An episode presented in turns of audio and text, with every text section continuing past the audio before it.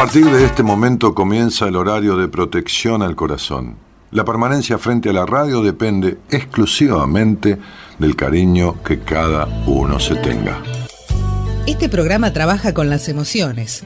Cualquier semejanza con la realidad es tu responsabilidad, ya que solo vos podrás afrontar lo que fuiste, lo que sos y lo que querés ser ante un imprevisto impacto con ciertas verdades que desconocías. Entendemos que quizás hayas estado huyendo demasiado. Es hora de dejar de escapar. Gracias por volar con buenas compañías. Con ustedes, Daniel Martínez. Hola, buenas noches, ¿cómo estás?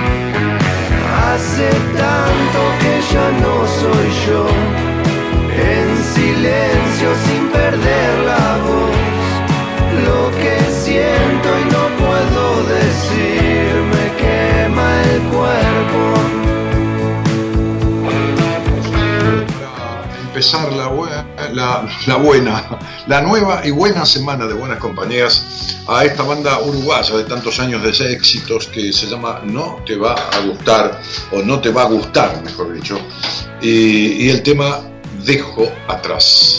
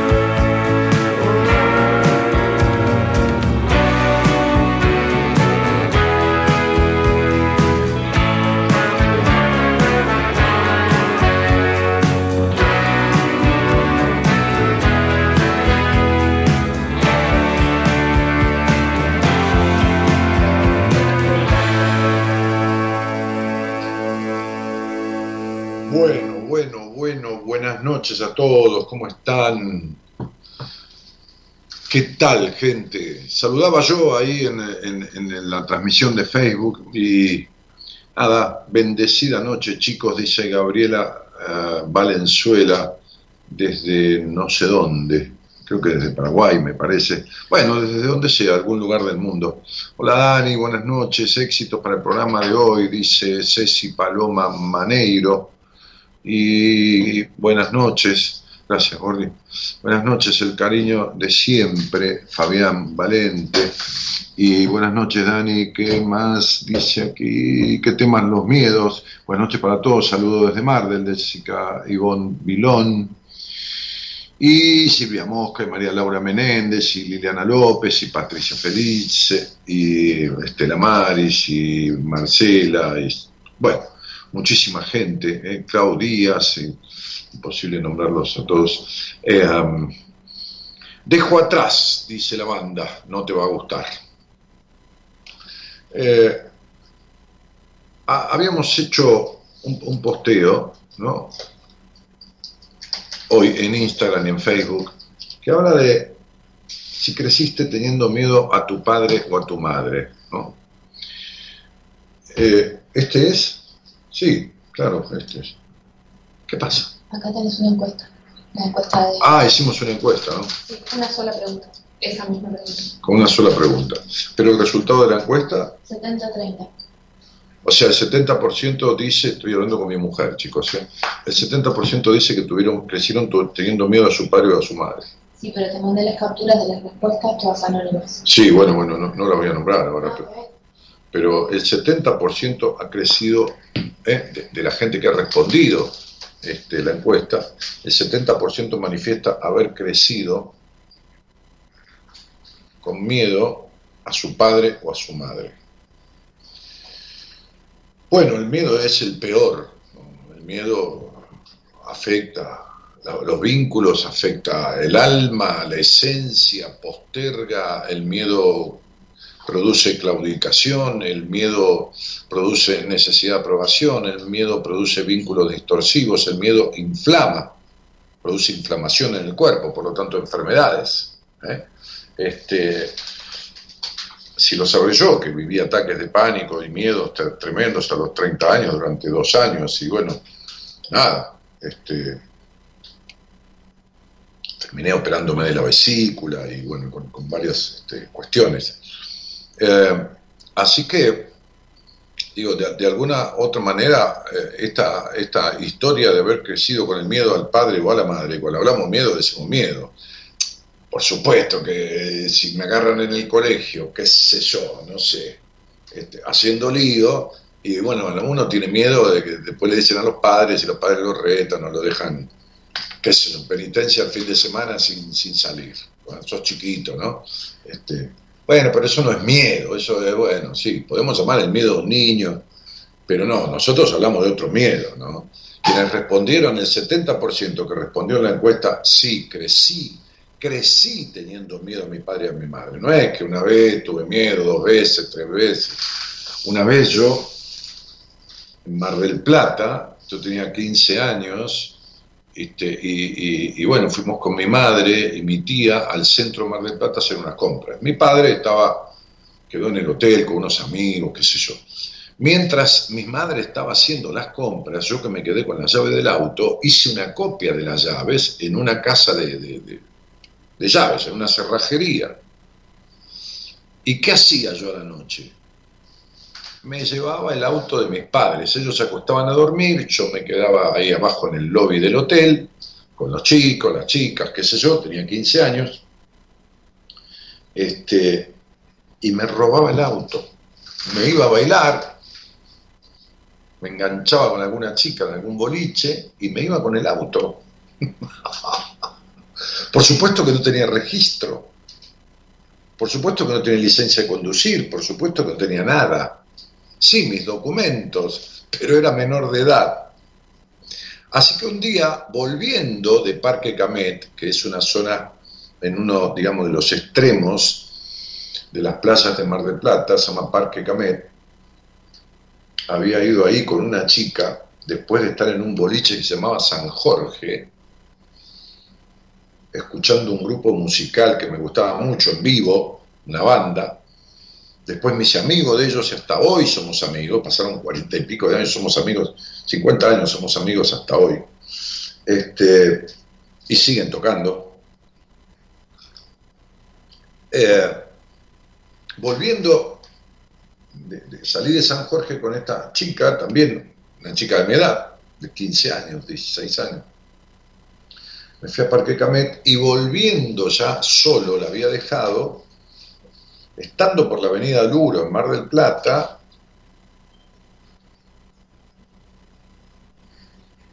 hago un giro en U en la avenida Luro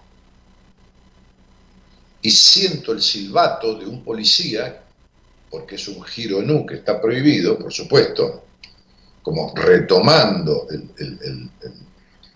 la dirección de la avenida, ¿no? Este, y cuando siento el silbato del policía, por supuesto, si me paraba yo no tenía registro, no tenía nada. Así que salí corriendo con el auto, me fui y en la primera calle que pude doblé a la derecha para desaparecer y cuando doblo a la derecha cruzo la primera boca calle como venía y viene un auto, me roza y voy a pegar contra otro auto que estaba parado ahí y raspé todo el coche de los dos costados. Así que imagínense que a mí me dio mucho miedo al otro día. Dios santo, las cosas que he hecho. En fin. Bueno, pero otra cosa es crecer con miedo a los padres, al padre o a la madre.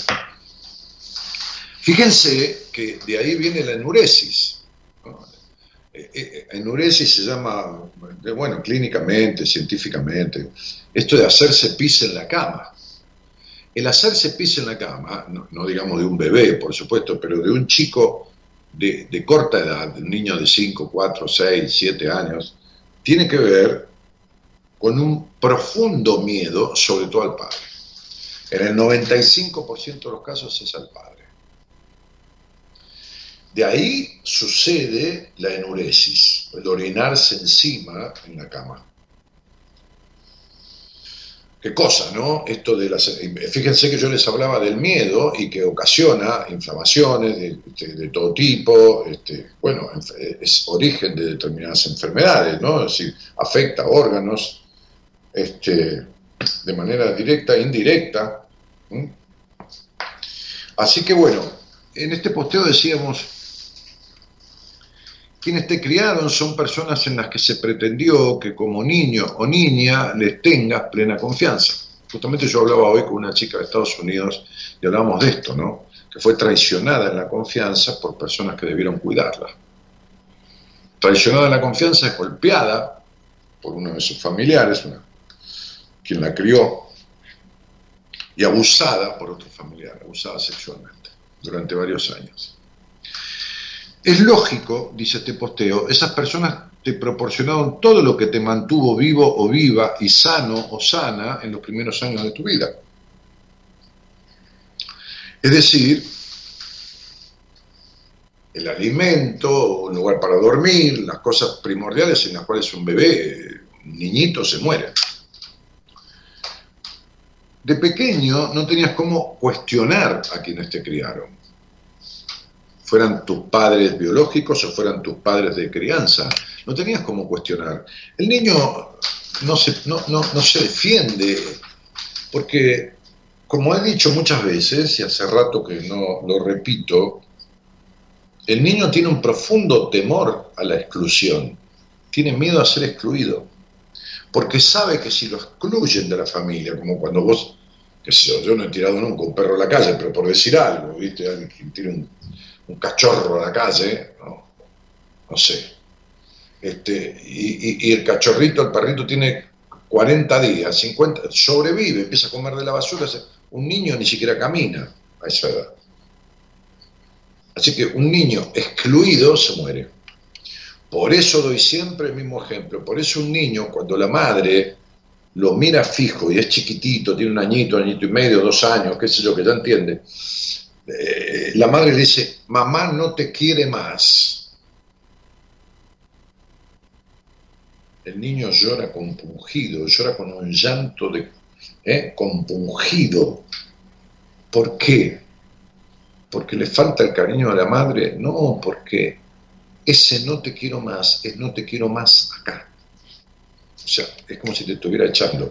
Yo recuerdo una locutora muy conocida que hace un programa en una radio, una de dos, tres radios más grandes del país, este, por la tarde, que contaba que le tenía sufría profunda angustia cuando era chica, porque cuando la madre se enojaba, les decía a ella, a la hermana, no me acuerdo si era hermano, pero bueno, e-, eran un par de hermanos, dos o tres hermanos, este, les decía, me voy a ir, de, si siguen así, que eso, me voy a ir de acá para siempre. La madre decía, me voy a ir de acá para siempre. Quien nutre, quien da los alimentos, quien esto, quien lo otro, quien tiene el vínculo funcionalmente apegado con el niño en los primeros tiempos de desarrollo es la madre. Así que no me imagino al nene de dos años haciéndose la comida. El niño tiene terror a la exclusión, al abandono, todo el tiempo. Entonces es capaz de hacer cualquier cosa para no ser abandonado. Entonces el, poteo decía, de pequeño no tenías cómo cuestionar a tus padres ni armar una valija e irte de la casa. Puede que para que obedezcas, quienes te criaron te impusieran miedo. Te criaran bajo el yugo del miedo, bajo una crianza dictatorial. Si te criaron con violencia, te generará violencia dentro tuyo. Y ahora, a ver, a ver, dice, este, y ahora quizás muestres una actitud sumisa ante la vida, o que, cual réplica de quien te crió, expreses tu violencia incluso hacia tu hijo o tu hija, o permitas maltrato de otros o violencia de otros en tu vida, porque esa es la forma en que fuiste criada, o te maltrates a vos mismo o a vos misma, y te traiciones como te traicionaron. Si el miedo hacia quien te crió era a su actitud autoritaria y rígida, quizás arrasó, este vínculo arrasó ¿eh? con la posibilidad de que construyas tu autoestima y que en la adultez no puedas tomar decisiones necesitando siempre la opinión de un otro como permiso. Si fuiste criado con mil advertencias, que no esto, que no lo otro, que no salgas, que no vengas, que no vas a llegar embarazada, que no que te he hecho de mi casa, que mil advertencias, ¿eh? Este, que no subas acá porque te vas a caer, que no te metas al agua que te podés ahogar, que, es decir, no salgas con tal porque te va a mentir, este, no, no, confíes en los hombres, no esto, no lo otro. Todas esas frases que son terribles, te propongo que revises la manera en la que te hablas a vos mismo, a vos misma. Porque seguro tiene mucho que ver con ponerte mil trabas que sirven más como impedimentos que como precaución o cuidado. Es decir, para cumplir las trabas que te pusieron. Algunas maneras de registrar si vivís con miedo, escribíamos en ese post de Instagram y de Facebook, es cuando tenés cuestionamientos del tipo ¿Y si me va bien? ¿Y si me va mal? ¿Y si se enoja? ¿Y si no puedo? Los miedos relacionados al trabajo en general, incluso el miedo a quedarse sin dinero, suelen tener que ver con el miedo que le tuviste a tu padre. Desconfiar de tus vínculos es otro. Causales de esas frases de la infancia privarte de transitar tus deseos, necesitar la aprobación de todos para dar un paso, tener automatizada la no expresión de lo que te sucede, es decir, tragar, me guardo. Si bien el origen de todo esto tuvo lugar en tu pasado, ahora es solo tuya la tarea de revertirlo. Porque no naciste así. Trabajarlo esto, ¿no? Digo, hacer una terapia es buena forma de comenzar a revertirlo, hablar de todo esto, preguntarle al terapeuta en qué me afecta actualmente el miedo que me sentí en mi infancia, empezar a revisar tus conductas, tus vínculos, para desarmar la influencia de toda esa historia intrusiva, negativa, coercitiva, que después deviene, deviene en anomalías de la vida adulta. Y ahí hay posteos después de este post, hay, hay, reflexiones ¿eh? de gente que a mí me pasó todo eso, lo leí y ya no me dio ganas de llorar, ya no me dio ganas de llorar. Gracias Daniel, tu terapia fue un gran regalo en mi vida. Ah, Ali fue paciente bien. Claro, resolvimos en terapia todas esas cosas, ¿no? Este, te escucho esta noche de Gracielita, bueno, eh, algunas reflexiones, gracias por el texto, un, buen inicio de tomar terapia. Bueno, eh, a ver, este, es así, dice Noelia, Gannem, este, como lo describís, todo completo, excepto que no, no sé, me llenaron los ojos de lágrimas ni se me hizo un nudo en la garganta, aunque todavía soy consciente de que me falta aprender a perder el miedo y eso en muchas ocasiones no me permite terminar de tomar decisiones. Sigo trabajando para cambiarlo. Bueno, fíjense que la canción de esta semana habla de estas cuestiones, ¿no? Hace tanto que ya no soy yo, dice la canción, dejo atrás. Hace tanto que ya no soy yo.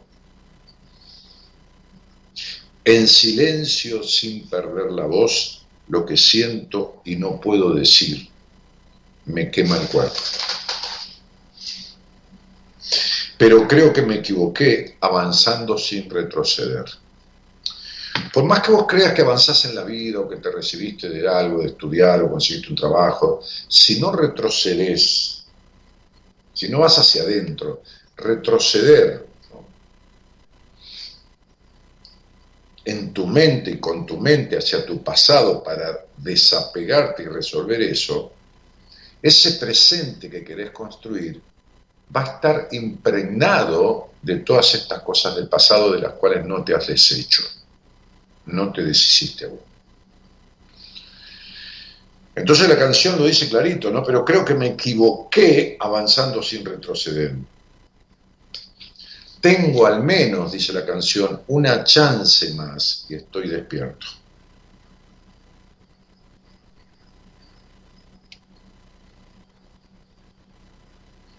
Hace tanto que ya no soy yo, dice la canción. Hay personas que todavía, con 20, 30, 40, 50, pues yo veo gente de todas las edades en mis entrevistas, las entrevistas que doy prácticamente de única vez, porque después viene, la persona se lleva toda la información que necesita, ¿no? Para, para para, para transitar el camino de resolverlo. Si puede solo, como digo siempre, solo, y si no en su terapia, si no con alguien de mi equipo, si precisa se lo sugiero, o conmigo, pero digo, el tema tiene que ver con tener, como dice la canción, una chance más. Todavía tengo al menos una chance más, dice la canción, que es una oportunidad más, y estoy despierto. Es decir, ¿qué es? Estoy despierto, estoy consciente de todo esto que me pasa. Mucha gente con este posteo contestó en Instagram y yo les respondí a algunos, ¿no? Y me decía, uy, esto, esto, esto, lo otro, me pasa esto, esto. Qué bueno, lo digo yo, ¿no? Porque lo primero que hay que hacer es darse cuenta de lo que a uno le pasa para poder resolverlo. Lo primero que hay que hacer es admitirlo lo primero, lo primero, primero, primero, darse cuenta. ¿Qué me pasa? ¿Esto, esto, esto o lo otro? No, esto. Bueno, después admitirlo. Admitir que le pasa a uno y en qué proporción le pasa y en qué magnitud le sucede es la condición necesaria. Descubrir y admitir. Descubrir qué le pasa a uno y admitirlo Bien, es un tema que da para largo. Agradezco mucho a las personas que se han unido, este, y suscrito a nuestro newsletter. Ayer mandamos el primer mail, este, que vamos a mandar uno todos los domingos, ¿no?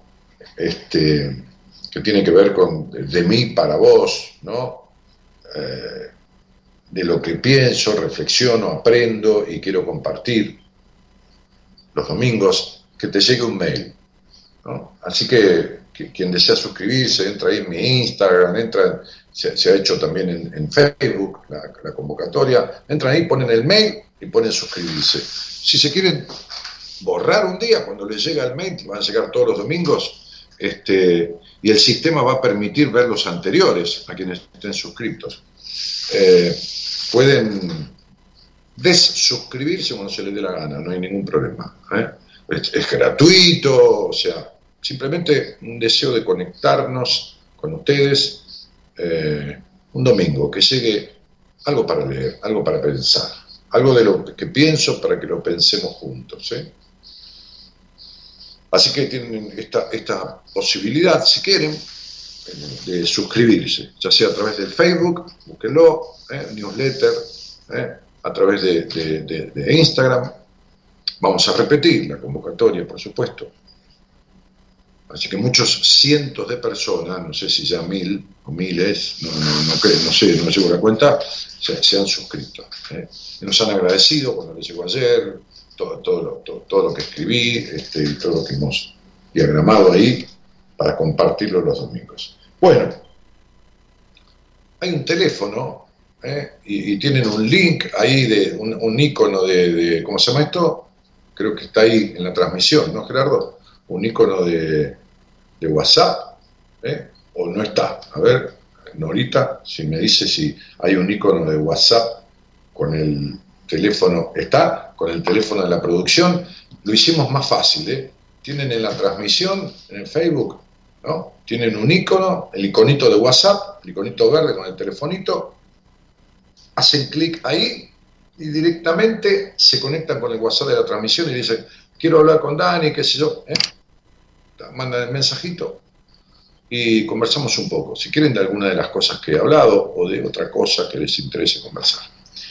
Bueno, buenas noches a todos y muchas gracias por estar.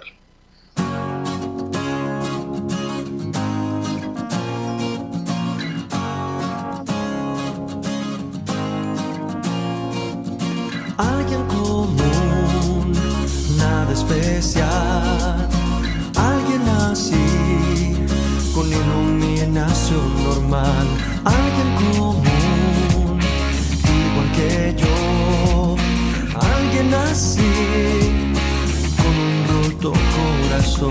Si de verdad yo nada puedo hacer más que confiar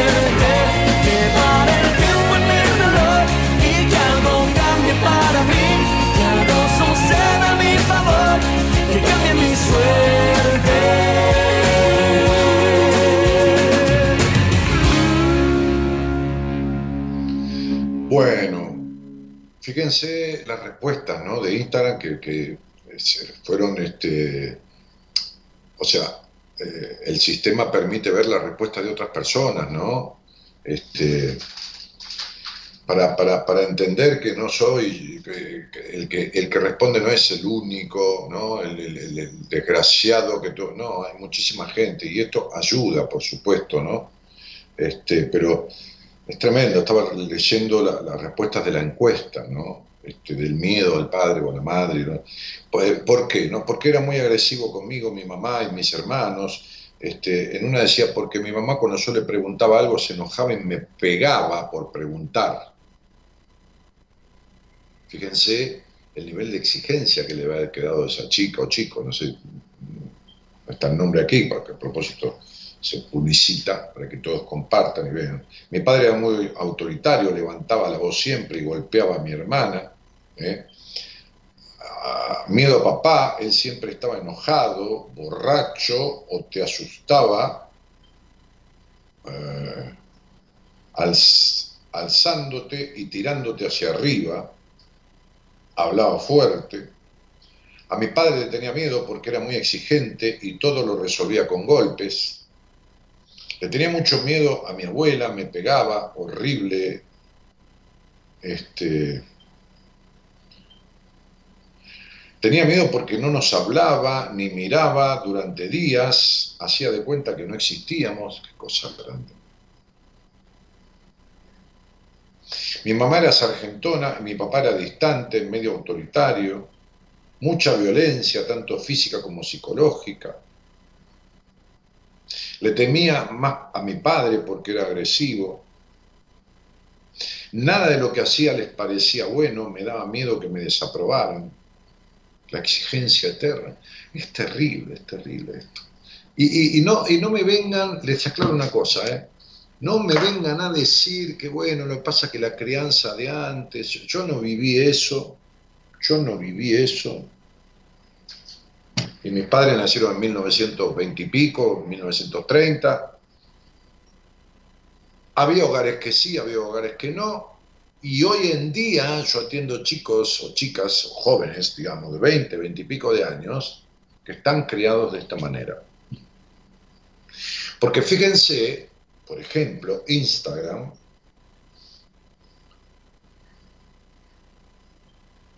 el, no me quiero equivocar, el 65,50, digamos, más del 65% de la gente que me sigue en Instagram tiene entre 20 y 45 o 50 años, 45 años, perdón más del 65%. Miren, lo, voy a, mirar a propósito para, ustedes. Voy a entrar en mi, en mi usuario de Instagram, voy a ir a estadísticas, tu público,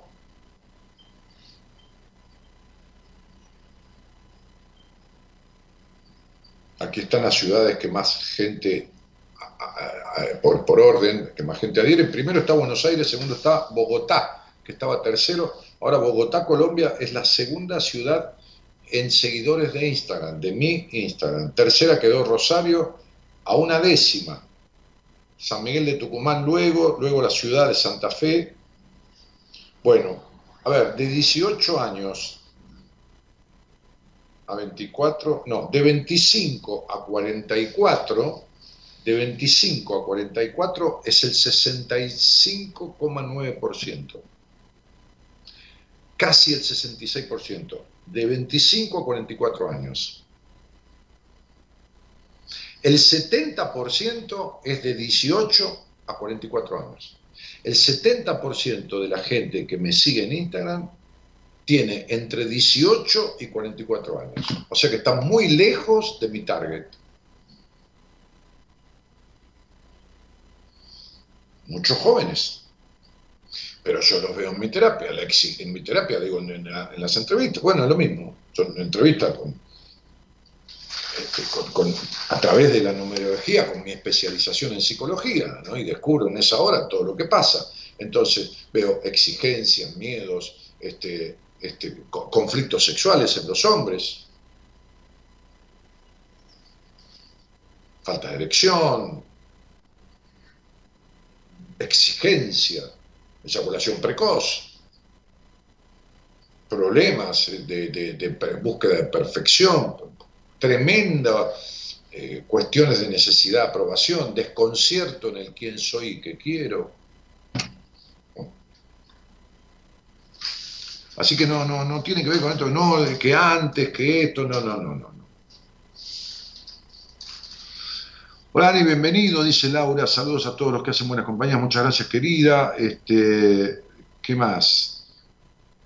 Eh, ahí está, Cristina Alvicini dice, es notable en tu época, en tu época o la mía, también nuestros padres tenían sus prohibiciones. Todo el tiempo es esto, Cristina, la época tuya, la mía y la de hoy. ¿Entendés? Este, todo el tiempo, en todas las épocas, en todas las épocas. Eh, hice terapia durante un año, dice Verónica Lúa, y no me salió a hablar de mis miedos ni cosas que llevo dentro. Tendré que buscar un nuevo espacio. Pero Verónica, si vos vas a terapia para no hablar, no me salió a hablar, ¿de qué hablas? Sos de conformar tanto a los demás, ¿no? De querer conformar tanto a los demás que actuabas para conformar a tu terapeuta. O fíjate, ¿no? Vas a pagarle para resolver cuestiones y no hablas en profundidad de esas cuestiones. Mirá el miedo a ser desaprobada, pero además mirá la desconfianza que tenés, pues sos desconfiada de todo. Amalia Cantoya, que manda besos, Tomás Centurión, buena semana, Dani, audiencia. Bueno, yo crecí con miedo a mi padre, inclusive luego de casada, y también me orinaba de noche, dice Marta D'Alessandro. Claro, Gracias, Marta, por el comentario este, referente a lo que yo estaba hablando. Claro. Este, otra Marta, en este caso es de Uruguay, dice, Dani, qué bueno volver a verte y escucharte, te extrañamos, excelente tema de hoy, un gran abrazo para vos y Gaby. Eh, bueno, comentarios que vienen a cuento de lo que yo estaba hablando, ¿no?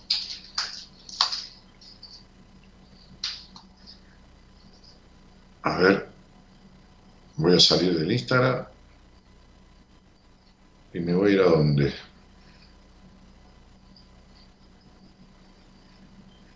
Bueno, entonces, eh, el teléfono de producción es 54 911 3103 6171.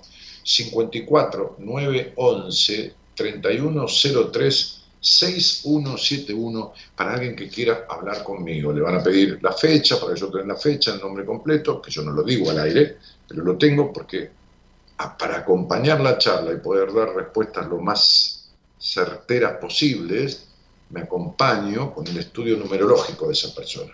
Tengo otra computadora en donde pongo el nombre completo y la fecha de nacimiento y, acompaño esa charla con todo su, su estudio numerológico, con su este, con, su regla de cálculos numerológica. ¿no? Así que vamos a un tema musical y si alguien quiere conversar o se quiere comunicar, conversamos. Si no ponemos música, ¿eh? porque les da miedo, tiene, hablamos del miedo a una, les da tanto miedo. Fíjate que ahí esa chica, Verónica Lúa o algo así, que, se, que, que posteó, tuvo un año en terapia y nunca habló de sus miedos.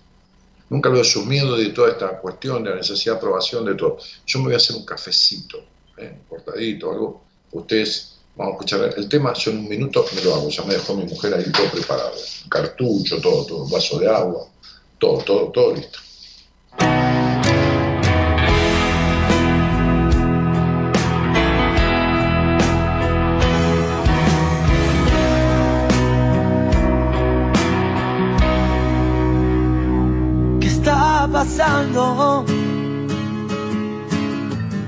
Sé que te cuesta sonreír.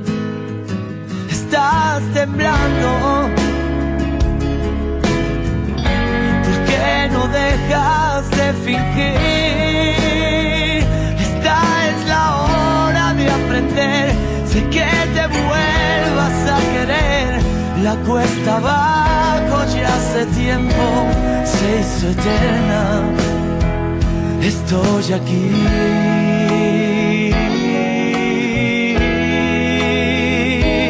Contigo.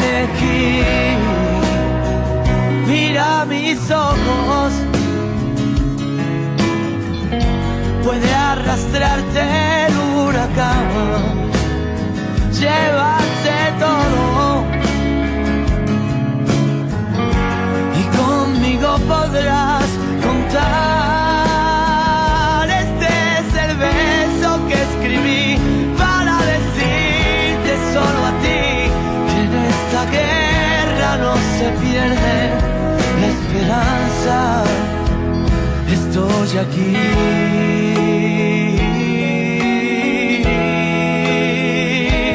contigo.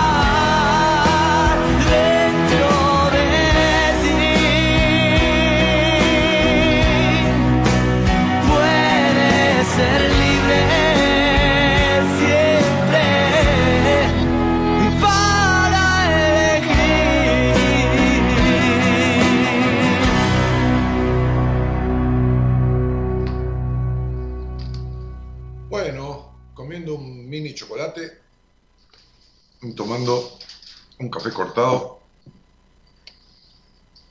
Eh, ¿Qué están haciendo aquí? Ah, preguntaron por un tema musical. Gerardo Manuel. Ah, Manuel Carrasco, ¿cómo se llama el tema Porfis? Ah, puede ser libre.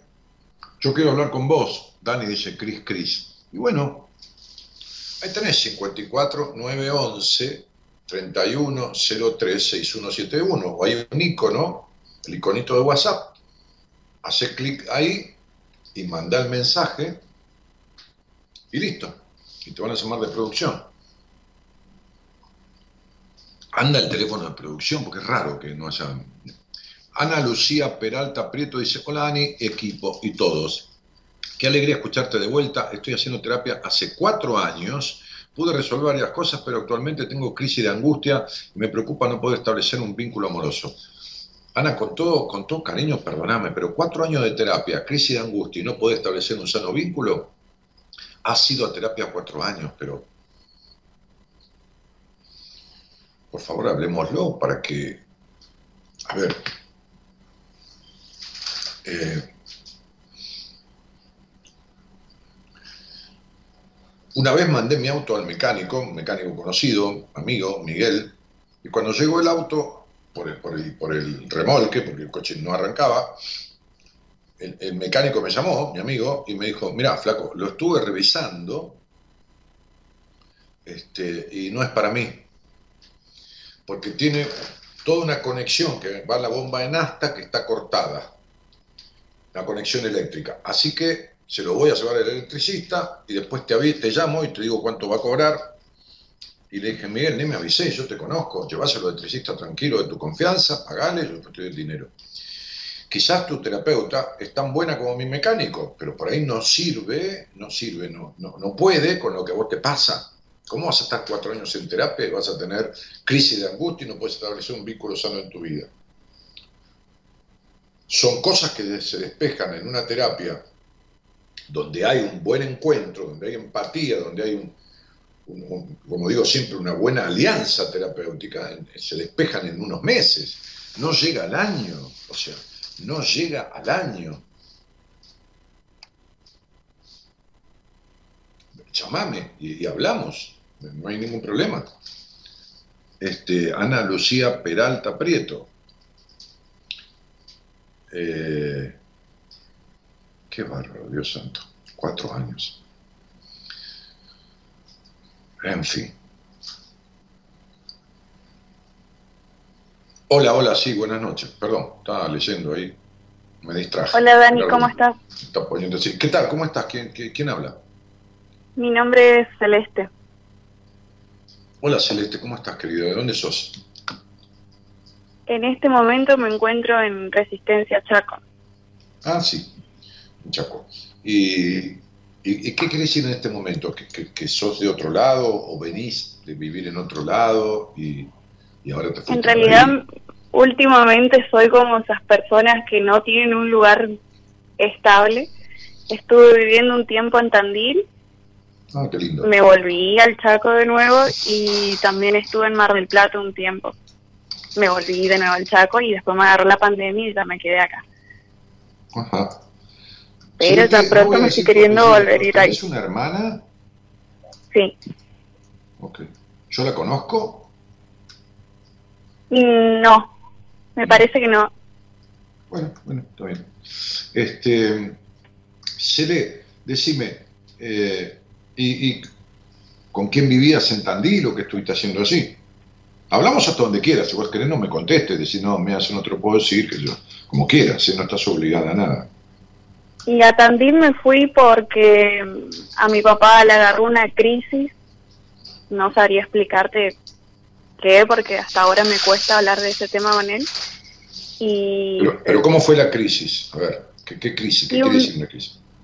un día normal, me refiero que cada uno en su trabajo, su vida cotidiana, me llaman Sí. del trabajo que mi papá no volvió, que no lo contactaban y al final del día me entero de que mi papá es camionero, que mi papá abandonó su camión en una estación de servicio y dejó todas sus cosas, así todo tal cual, su ropa de viaje, su teléfono, eh, billetera, documentos. Se fue. y bueno, una de crisis de ahí despersonalización, de pérdida de noción de tiempo y espacio. Se olvidó ¿Cómo se- totalmente. Hija, Claro, una, una ausencia Todo. temporal, una memoria, un vacío, ¿no? Este, este, que, que- que sucede y que a veces sucede y la persona no recuerda toda esa, esa instancia, ¿no? Es más, yo por ahí intento, porque me cuesta mucho hablar de este tema, porque para mí fue sumamente doloroso vivir eso, de que de un día para el otro se desapareció, yo no sabía de él. Aparte, antes de eso teníamos una comunicación fluida los dos. Y me pareció raro que haga eso, como que no, no, fue algo sorpresivo y dejé mi trabajo, dejé mis estudios y hice un, una cadena viral que casi todo el país me llegó a contactar dándome falsos datos de mi papá, que estaba en Ushuaia, que estaba en Corriente, que estaba en Formosa. Y, y yo era lo- me agarró una locura que yo tenía mi bolsito armado con lo que necesitaba y, y irme. Hasta que me tiraron mm, el dato concreto de que estaba en Tandil, que se había instalado ahí. Incluso los mismos vecinos me mandaron fotos. Me fui. No lo pensé, me fui sola, me Pero, saqué los pero pasajes y me fui. cuando él apareció en Tandil, ¿a dónde arrancó? ¿Dónde estaba cuando desapareció? Cuando él desapareció, ni Sí. idea. La cuestión es que llegué al dato concreto, incluso yo, Daniel, te soy sincera, fue una semana que no dormí y hay cosas que no, no, no recuerdo ni inclusive ni cómo llegué a Tandil. Y no, pero ¿sabes qué pasa? Que uno, a ver, uno puede decir no dormí como una manera de decir, pero por ahí dormitaste un poco, porque cinco o seis días sin dormir pueden producir daños cerebrales importantes. ¿eh? sí, sí, sí. No, es verdad, sí, he dormido, pero mm, dormitar sería porque Claro, no, te entiendo, fue- te entiendo. La frase es muy común. ¿no? Dice, este, este, estoy hace un mes que no duermo. Es una manera de Sí, decir. no, es exagerado, es una manera exagerada. No, no es que exagerado. Es una manera que ya todos entendemos, ¿no? No, aviso porque estando cinco o seis días sin dormir, lo más factible es que uno tenga un brote psicótico. Pero eh, digo, este, el no dormir es enloquecedor, o sea, enloquece, pero enloquece de verdad. Pero, pero el no dormir, ahora, cuando uno dice hace un mes que no duermo por este problema, es que uno se duerme agotado o duerme mal o se despierta mordido eh, en el sentido de bruxismo, tenso, con, con- con- la espalda como una tabla. Y yo te entiendo lo que vos estás diciendo, no es que estás mintiendo, es una manera coloquial de decirlo. Celeste, pero a ver, él cuando desapareció, el camión lo dejó y se fue sin el camión. Sí, se bajó Bueno, del ¿dónde camión y se, se tomó otro, hizo dedo en la ruta y... y- Está bien, pero ¿dónde estaba el así. camión? Estaba en una estación de servicio, mm, eh, acá hay un cruce de, de peajes, digamos, entre Corrientes y Chaco y lo dejó ahí. Bueno, entonces, cuando él desapareció, estaba en el Chaco. Sí, él Y estaba acá todavía, A la semana en, en- en Tandil. en Tandil, sí. ¿Y tu papá ahora está en Tandil o está en el Chaco, Negrita? No, ahora lo hice volver porque estuvimos un tiempo cuando yo me fui, le llegué allá y no se podía creer que yo lo encontré. Y estuve un tiempo allá con él viviendo en ¿Pero qué silencio porque los dos nos ¿Un mirábamos y no sabíamos ni qué decir. ¿Estaba teniendo una novia en Tandil? ¿Qué pasó? No, él estaba solo, alquilando en un garage de, de una persona X, y eh, vivía en un garage de una persona. Y cuando llego me instalé con él ahí, yo igual había, estaba parando en un hotel, pero después con el tiempo él me dijo que no se quería volver, que no me lo podía Bueno. explicar, y bueno, me Ah. quedé con él y así pasó el tiempo, un buen tiempo. Bueno, espera. Decime una cosa. ¿Con quién vivía o quién, con quién vivía tu padre hasta el momento que desapareció? Vivía con mi abuelo y mi tía. Con tu abuelo que era su papá. Su papá sí, y su Muy hermano. bien. ¿Y tu madre con quién vivía? Ellos están separados. Sí, sí, ya sé, pero ¿con quién vivía tu mamá? Mi mamá y en ese tiempo ella estaba viviendo, iba y venía de, tiene su mamá en Villa Gesell, pero estaba acá y no, y ni siquiera me acuerdo de mi mamá en ese momento. ¿Cuántos, hijos tuvieron ellos dos? Eh, dos. Yo ¿Tu y hermana? una hermanita de 15. Y, y ellos se separaron cuando vos tenías 14 A los 10 años. a, a tus 10 años. Este, ok, ¿y tu padre eh, estaba con su abuelo? Eh, no me digas el apellido de tu padre porque ya lo sé. ¿Cómo es el nombre de tu padre? Ricardo. ¿Y tiene un segundo nombre, amor? Sí, tiene. Fernando. Ajá. Sí. Bueno, con razón tanto viaje en su vida. Este, eh, eh, eh, eh, un tipo difícil de conocer, ¿eh?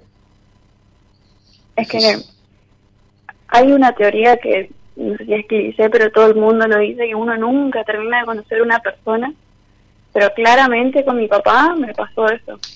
La No, persona que yo papá, creí ver. conocer, Hay una frase que dice, nunca termina de conocer a una persona porque uno nunca termina de conocerse a sí mismo, ¿entendés? Una persona no es un árbol, una persona evoluciona, una- el árbol es roble y será roble toda la vida, ¿viste? O es un pino y será un pino más alto, un pino más bajo, eso es la parte de afuera, las personas también son más altas, más bajas, más rubias, más borochas, pero eso es lo que se ve, lo que no se ve es dinámico, una persona puede vivir una transformación, puede un montón de cosas, pero tu padre es imposible de conocer desde siempre, porque tu padre es un tipo herméticamente cerrado, no cerrado de obtuso, es decir, muy razonador y muy poco exteriorizador. Y vos fíjate que sos un poco al revés, al revés en lo de exteriorizar, porque hablas mucho, pero a la hora de abrirte, sos también cerrada. Por eso sos tan desconfiada. sí, muy desconfiada. Sí, yo lo sé. Celeste, vamos a hablar de vos, no de tu papá. Porque tu papá tiene una historia que vos no sabés y que lo fuiste a buscar y lo encontraste y esto de me lo traje, vos sos la mujer sustituta de tu papá. Es decir, son la sustitución de tu madre. Tu padre se separó cuando vos tenías 10 años de tu madre. Vos pasaste a ser la esposa de tu papá, la esposa virtual, la otra mujer de tu papá. Porque fíjate que esto es típico de la mujer de un hombre. Me lo traje. Estuve con él viviendo un tiempo y me lo traje como si fuera tu marido o como si fuera tu hijo. Sí. Pero no estás hablando de tu padre. Porque no es que tu padre estaba internado en un nosocomio neuropsiquiátrico, está loco, pobre, te lo trajiste, o en una silla de ruedas porque quedó inválido y te lo trajiste porque lógicamente es tu padre, lo querés cuidar o acompañar. No, te lo trajiste como si hubiera sido tu hijo o tu marido. sí, encima retándolo prácticamente. Ok, bueno, por eso tenés los problemas que tenés con los hombres. Celeste, ¿cómo llegaste a mí? En realidad hace mucho tiempo estoy tratando de, llegar a vos, pero también hago esto de que sola me boicoteo. O sea, yo sé que tengo un, problema y yo me acuerdo que tenía 10 o 11 años y estaba en la, en la crisis de que se separaron mi papá y mi mamá te escuchaba todo el tiempo. Y un día le digo, quiero hablar con ese señor que me diga qué es lo que me pasa. Y me acuerdo que me tiraste así, redondo, lo que me pasaba, sin saber. O porque ah, yo sé lo que me pasó, pero me cuesta decirlo o expresarlo también. incluso antes de decirlo ya estoy llorando. Y cada vez es como... ¿Cuánto tiempo hace de esa conversación, Cele? Ya pasaron 15 años.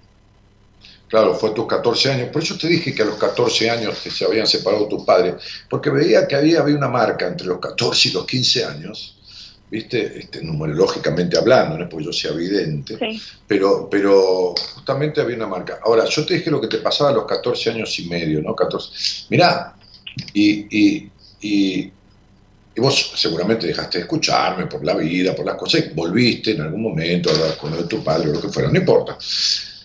Pero el problema es que no has arreglado nada de todo eso. Y, lo que no se arregla se empeora, Celeste, no, no, se, no, se resuelven solo los conflictos. No, es que incluso ahora, Daniel, mi vida me costó crear la vida que hoy o tenía, porque ahora ya no la tengo, porque sola nomás me siento responsable de haber perdido el trabajo, hace días ya lo dejé a mi pareja que vivo teniendo un problema con él y, y ya no sé qué hacer, no consigo ni inclusive eh, una entrevista laboral, pero yo sé que porque estoy eh, desordenada totalmente. Totalmente, no. Entraste en una, viste la despersonalización de tu padre con, un, con, con una pérdida temporal de memoria o lo que fuera, ¿no? Bueno, lo, tuyo es un desconcierto en tu vida, porque estás viviendo al revés. Y, claro, ¿cómo no vas a tener conflictos con tu pareja si estás con un niño también, viste? ¿Entendés? Entonces, digo, eh, estás... Lo que pasa es que estás en un año que si vos, a ver, estuvieses un poco en el camino medianamente ajustado, uno no puede estar en un rumbo perfecto en la vida, pero un poco en el camino que viniste a transitar en esta vida, este año sería como un cohete a la luna, un despegue impresionante. Y sin embargo este año estás sintiendo una perra soledad y un encierro tan grande que es como si hubieras entrado en una cárcel. Así te, así te estás sintiendo. Se está profundizando la melancolía que siempre sentiste, el vacío existencial que siempre tenés, la falta de libertad de tu historia y, bueno, y toda esta baja confianza que tenés en vos, que la escondés con esta tipa perfecta, que para afuera, que con la sonrisa, con esto, con lo otro, pero que no hay una sola área bien en tu vida. Es así, y, sí, está bien, ya sé que es así, mi cielo. Sí, incluso se, hoy, hoy me di cuenta porque hoy salí un rato que no salí hace una semana de mi casa, de mi departamento. Es como que me pasa el tiempo volando y estoy acá encerrada, no hago nada productivo, ya no estudio, ya no, no, no concreto eh, definir qué es lo que quiero hacer con mi vida. Pero Celeste, escuchame una cosa. El mundo y la relación con el mundo tiene que ver básicamente con la relación con el padre o con quien haya hecho la función paterna en la vida de la niña. Bien. Ok, tu padre no existió. En cuanto al respaldo, la, la- la- la habilitación al mundo, tu padre no existió. Por eso ese abandono, ese abandono emocional, ese abandono emocional es lo que vos repetís todo el tiempo.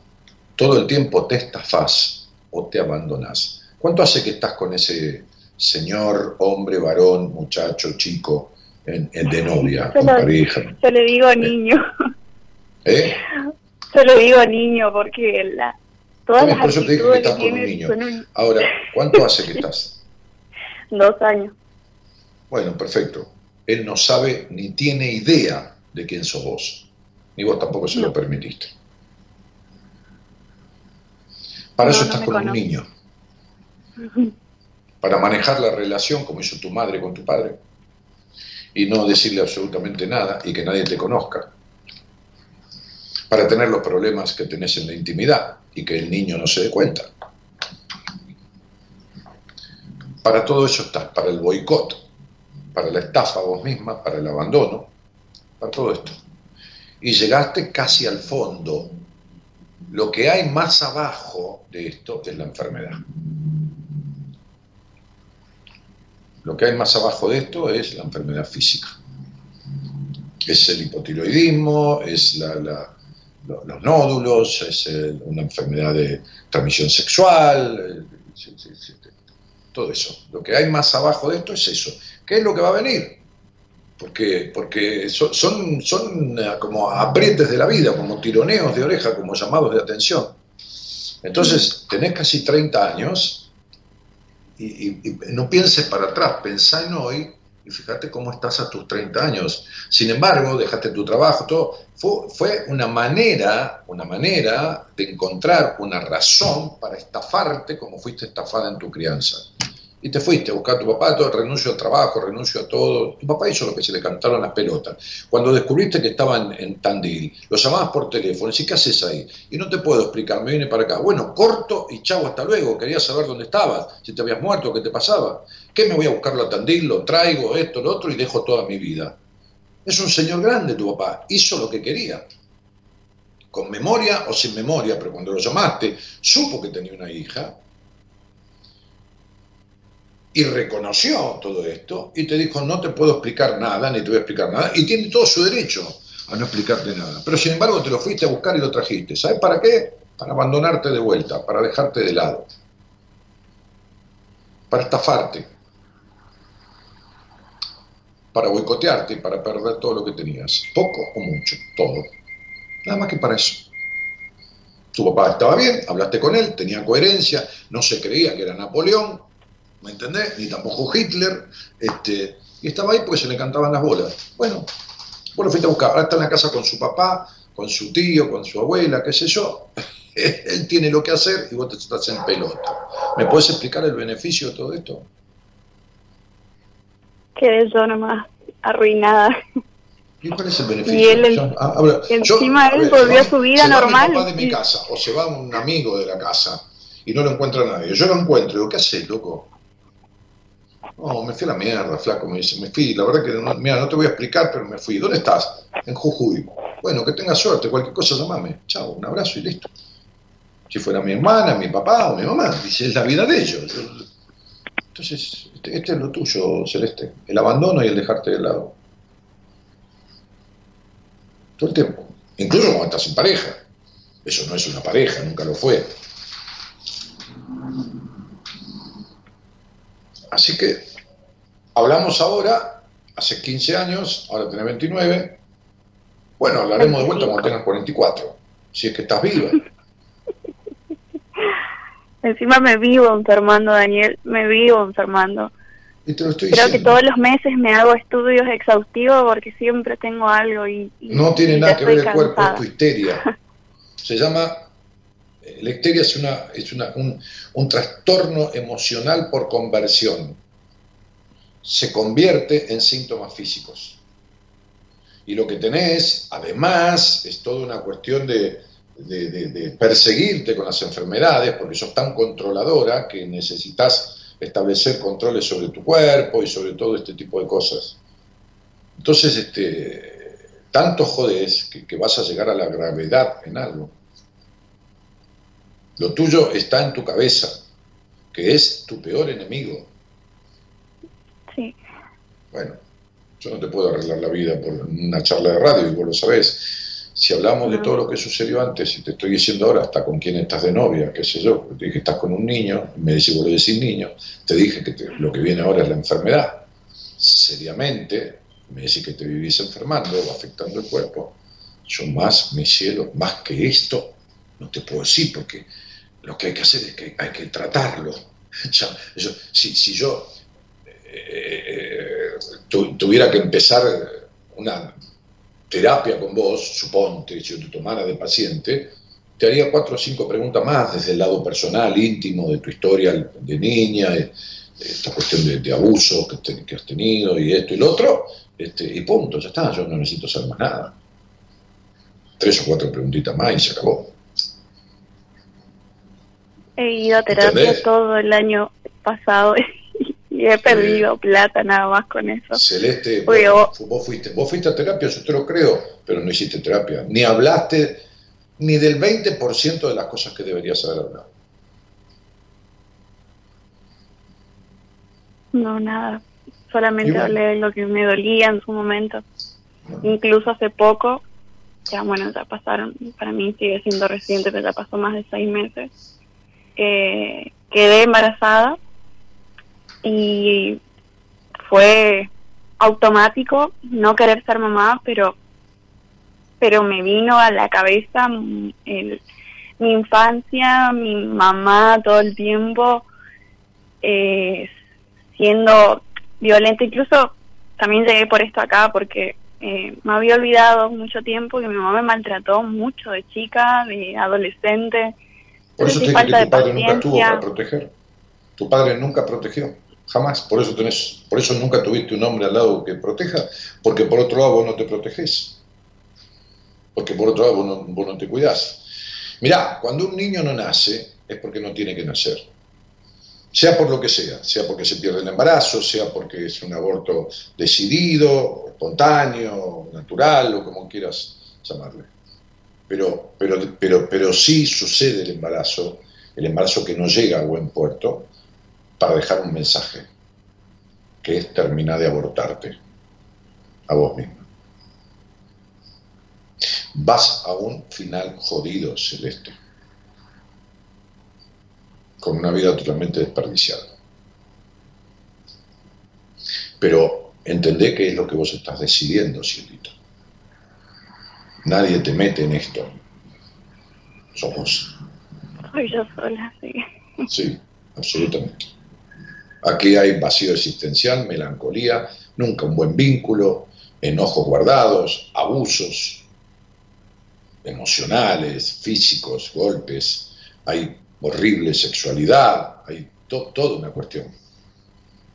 Vos que, que- que- que- que no arreglaste absolutamente nada eso. Y, y como decía la canción que abrió el programa, este, Sí. Creo que me equivoqué avanzando sin retroceder. Fíjate cómo la crisis, el embarazo, esto te vuelve a la infancia, ¿no? Este, y, te, y te hace recordar cuestiones que vos querés como dormirte, que se pasen y salir de eso, pero están todas grabadas en el subconsciente. Y como decía un famoso psicólogo, mientras no resuelvas lo que está en tu inconsciente, tu subconsciente seguirá gobernando tu vida allá en lo profundo está la verdad de la historia no resuelta. Y eso se va a volver a repetir todo el tiempo hasta que no sea resuelto. Así que te mando un cariño grande, Cele, te agradezco que hayas confiado en mí y bueno, qué sé yo. Gracias, Dani. Gracias. lo que quieras. Un beso grande. Chao, chao. Chao, chao. En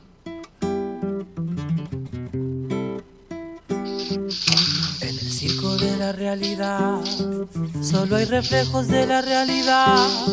Se desinforma de la realidad, todo se compra en realidad.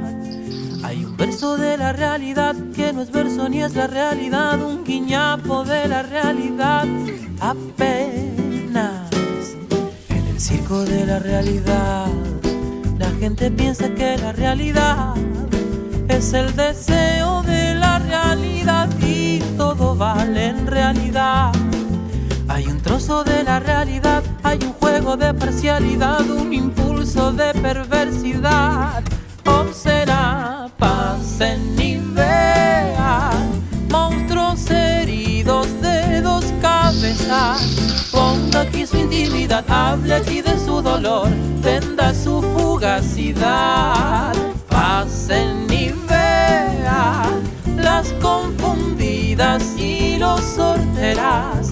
Muestra aquí su vanidad, haga un alto en su pudor, que mañana Dios dirá. En el circo de la realidad hay un desprecio por la realidad, un desencuentro con la realidad, todo se compra en realidad.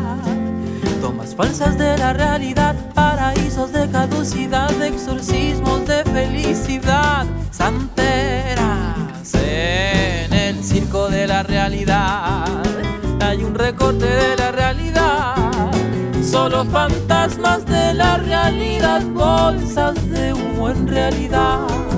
Inversiones en publicidad, decepciones en capacidad, intenciones de complicidad grosera, pasen y vean monstruos heridos de dos cabezas. Ponga aquí su intimidad, hable aquí de su dolor, venda su fugacidad. Y entonces, Nahuel vean. Benici, ¿no? Excelente tema, el circo de la realidad, ¿no? el circo de la realidad, ¿no? Este, María del Carmen, María del Rosario, padre de Sidani, bueno, sos un genio, abrazo desde Careta Olivia, Paola Benedetti dice, te mandé WhatsApp, necesito tu ayuda, por favor. ¿A mí? No, yo no recibo el WhatsApp, lo recibe eh, eh, la, la productora, este, Norita, así que tiene que haberle llegado a ella, fíjate, ¿no? Este, está el icono ahí en la transmisión. Y si no, agendás en, en WhatsApp 54911 31 036171. Ahí al pie, de- al pie del, del Facebook está. Dale. ¿Está? No. ¿Terminó el tema? Sí. Uh, recién me doy cuenta que es lunes. Todo el día creí que era domingo. Pucha, dice Marta Salerno. Bueno. Bienvenida al lunes, Marta. Se compra en realidad. Encima ni siquiera es lunes, es este, es este, ¿cómo se llama? Es martes ya. Apenas en el circo de la realidad, la gente piensa que la realidad es el deseo de la realidad y todo vale en realidad. Hay un trozo de la realidad, hay un juego de parcialidad, un impulso de perversidad. O será, pasen y vean monstruos heridos de dos cabezas. Ponga aquí su intimidad, hable aquí de su dolor, venda su fugacidad. Pasen y vean las confundidas y los sorteras. Muestra aquí su vanidad, haga un alto en su pudor, que mañana Dios dirá. En el circo de la realidad hay un desprecio por la realidad, un desencuentro con la realidad, todo se compra en realidad.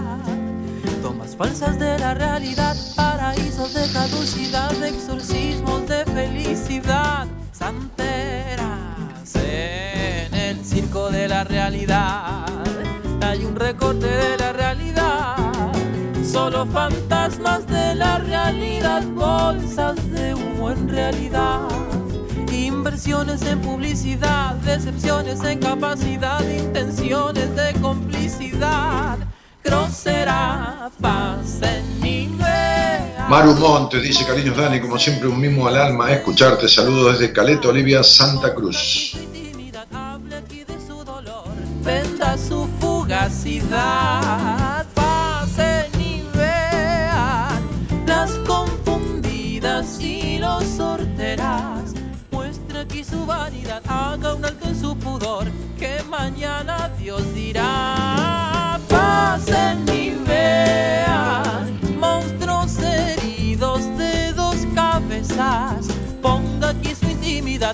liquide su dolor, venda su fugacidad. Jorge Pared dice saludos de Resistencia Chaco. Ahí terminó. Bueno, eh, entonces decía acá, ¿quién decía? Paola Benedetti, te mandé WhatsApp, necesito tu ayuda, por favor. ¿Te deben estar llamando o algo pasó o no llegó el WhatsApp? Algo sucedió. ¿eh? Este, bueno, ahí teníamos esta charla con, esta chica, mujer ya de 25 años, este, Celeste, que estaba ahí en, en Chaco, en donde la muestra de esta historia o de esta cuestión que yo hacía este, referencia en el principio del programa, ¿no? El miedo a un progenitor, el padre, la madre, que en este caso era la madre, ¿no? Que golpeaba, que maltrataba, y un padre que jamás protegió ni defendió. Entonces, este, fíjense la exigencia que ella tenía, ¿no? La desconfianza de todo y la exigencia, porque es una exigente total con ella misma, controladora, como la madre. O sea, terminó siendo como la madre y se maltrata como la madre la maltrató a ella. Entonces, digo, por eso yo hablaba de esta repetición ¿no? de, de, de, de, hechos, este, esta, esta repetición de, modelos, ¿no? O sea, cuando, cuando uno termina siendo una, una copia del agresor. Eh, decíamos en el posteo, ¿no? Eh, de, dentro de, de, cada víctima hay un posible victimario, dentro de un abusado hay un posible abusador, abusador del otro, de otra persona o de sí mismo, ¿no? Dentro de, de alguien que abortó la infancia de uno con golpes y falta de protección, hay, hay, hay, alguien que se aborta a sí mismo, ¿no? que no se deja hacer. Entonces, Celeste es, es la muestra, no, eh, 30 años tiene, 29 años. Celeste es la muestra clara de, de, de, de la, la, crianza temeraria de su madre, de los golpes, del abuso este, y del abandono, entre comillas, de su padre. Eh, bueno, abandono, abandono, abandono físico porque dejó a esa niña a expensas de los golpes de la madre y abandono emocional porque jamás eh, hubo una función paterna coherente. Entonces, eh, es de las típicas mujeres que va a terapia y habla de la madre que la golpeó y que no la golpeó en una... Y sin embargo, este, nunca habla de la traición del padre y la falta de protección, ¿no? Entonces, ¿qué va a hacer? Y por ahí el terapeuta no da en el clavo y no se mete y trabaja solo con lo que el paciente trae, entonces no la saca de ahí. Y, bueno. Hola, buenas noches. Hola, buenas noches.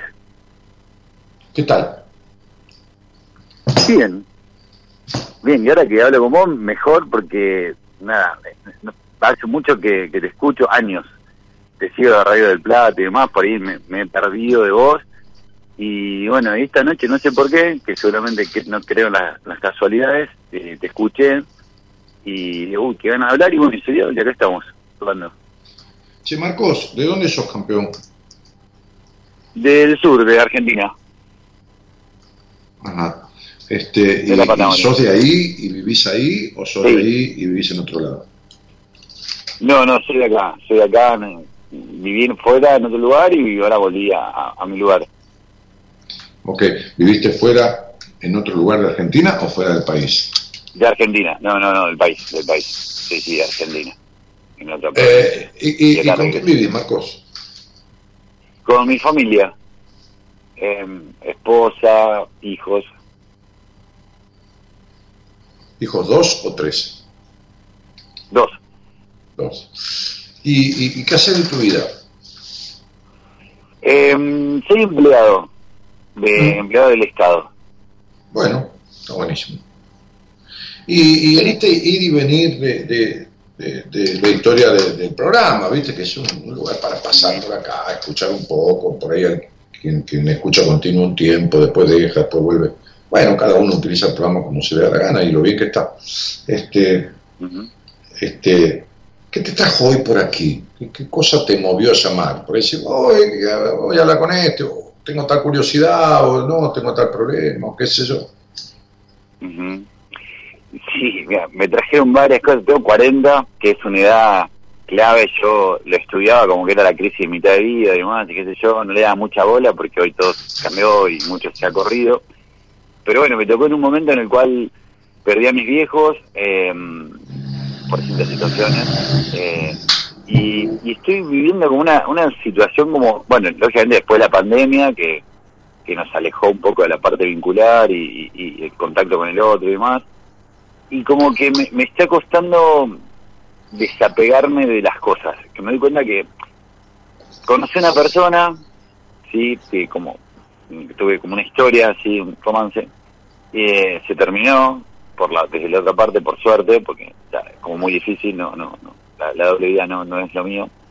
Y, mm, y me está costando soltar, pero eso también me hizo pensar de que me está costando soltar un montón de cosas. Eh, como que mm, como que me apego a, a, a las cosas, no tanto a lo material, sí a las personas, amigos.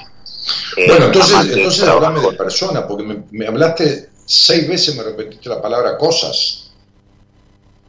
Opa, sí. Sí, me cuesta, yo me encargo de lo que me pasó, porque, digamos, no soy una persona que, que, que haya tenido muchos amantes antes, y como que, como ¿Pero que qué me no cuesta... muchos ama- muchas amantes? ¿Quiere decir que tuviste varias?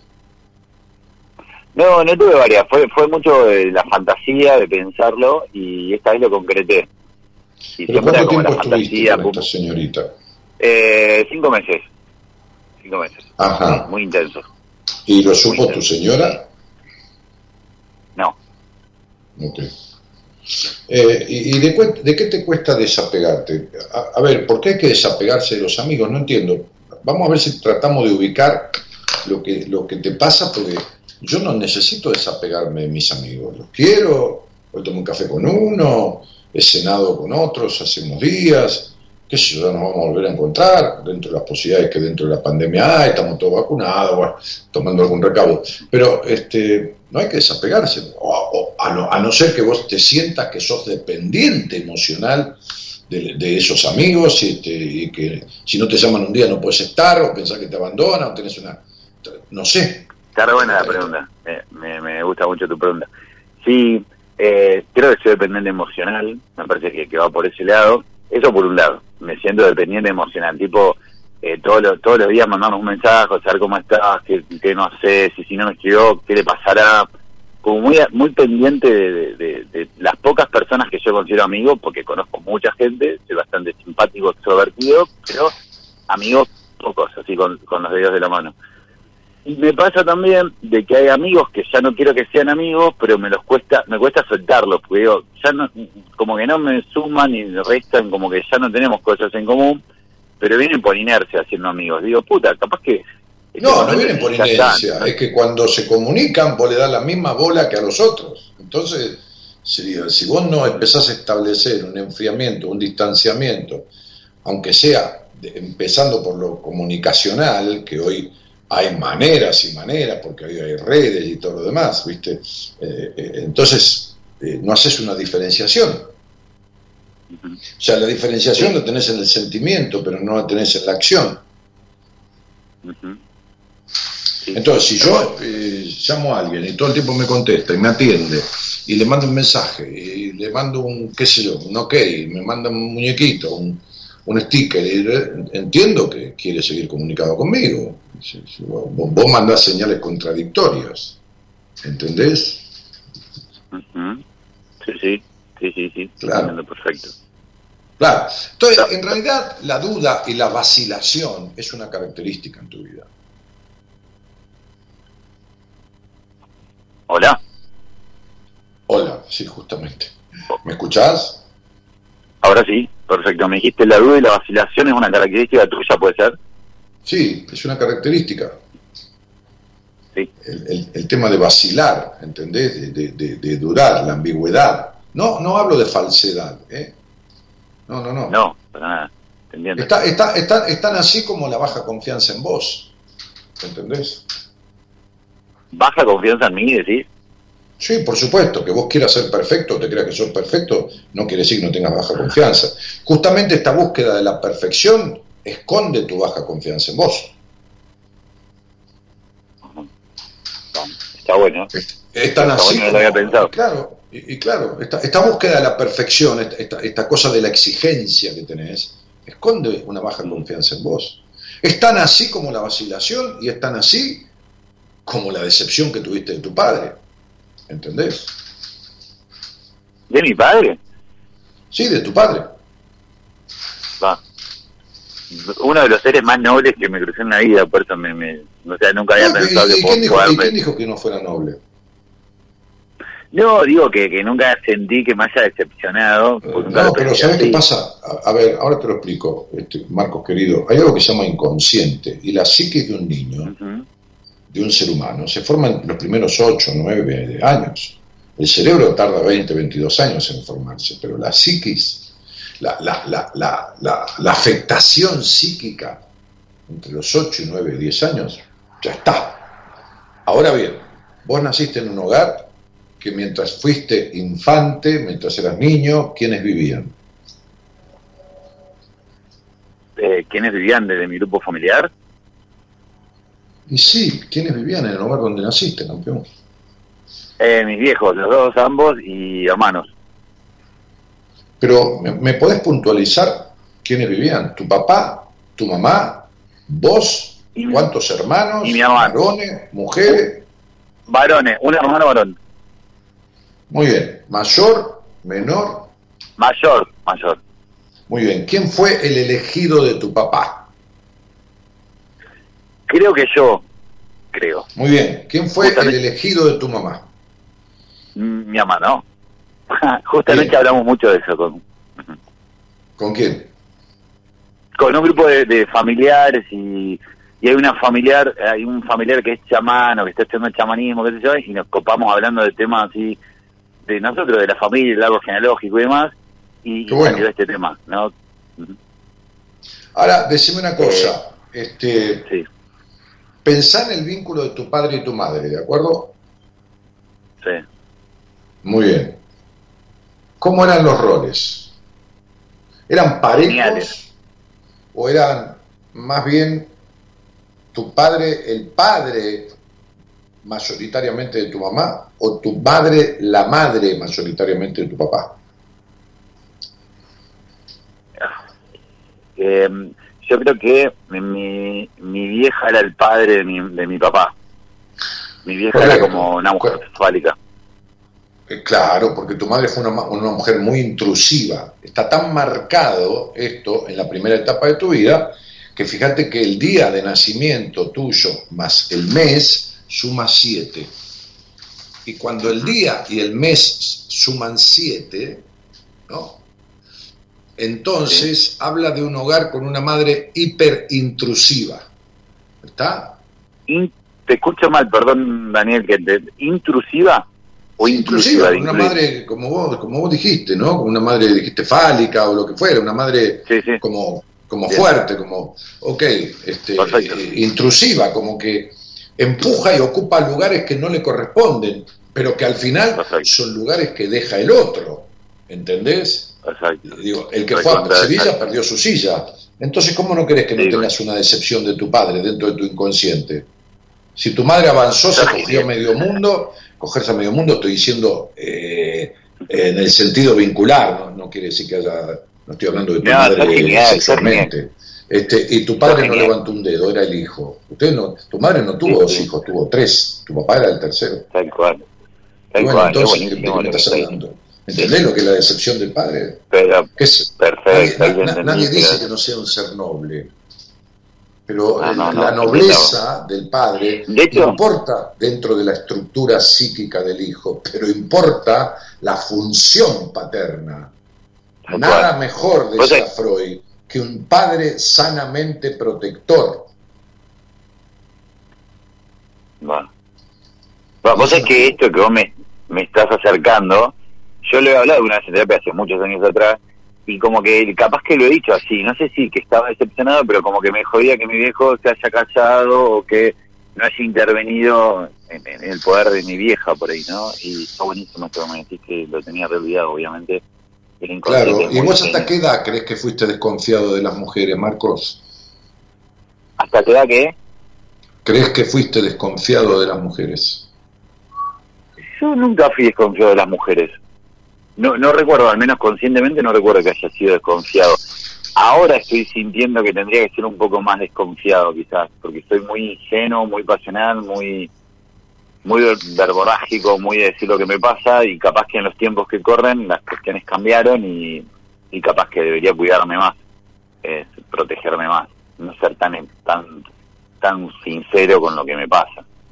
Porque no juego con ninguna estrategia, creo que juego con, o al menos conscientemente, no juego con, con ver cómo te puedo enamorar o cómo te puedo manipular, no, voy por ese lado y creo que la, pierdo, obviamente, ¿no? En, esto, en estas cuestiones vinculares del siglo XXI. ¿Por qué perdés? y pierdo porque como que me abro, quedo como re desnudo, no literal, ¿no? metafóricamente hablando, como que quedo desnudo con lo que me pasa, con lo que siento, hasta con, con las contradicciones que me pasan, y la otra persona como que tiene como más recursos para, para poder hacer conmigo un poco lo, lo que quiero, lo que yo dejo que hagan, ¿no? Tampoco me voy a hacer... Eh, igual, igual, que quién, ¿Y yo que qué?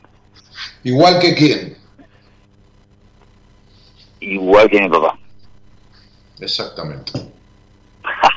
me mataste, me mataste, me da una lección de la mañana que es muy fuerte. Me mataste, tenés razón. Que aprendí muy bien la lección ahora que estoy viendo, ¿no? No, no la aprendiste para nada. No la aprendí, me di.